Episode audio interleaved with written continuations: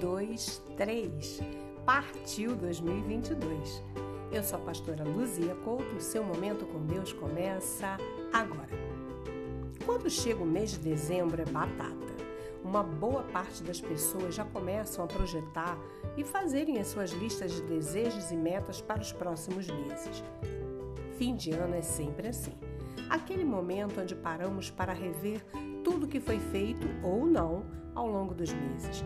É nítida a expectativa em todos nós para um 2022 melhor.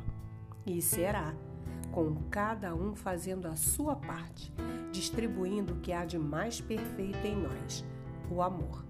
Desejo a todos um feliz 2022, com muita saúde, justiça, paz e alegria no espírito.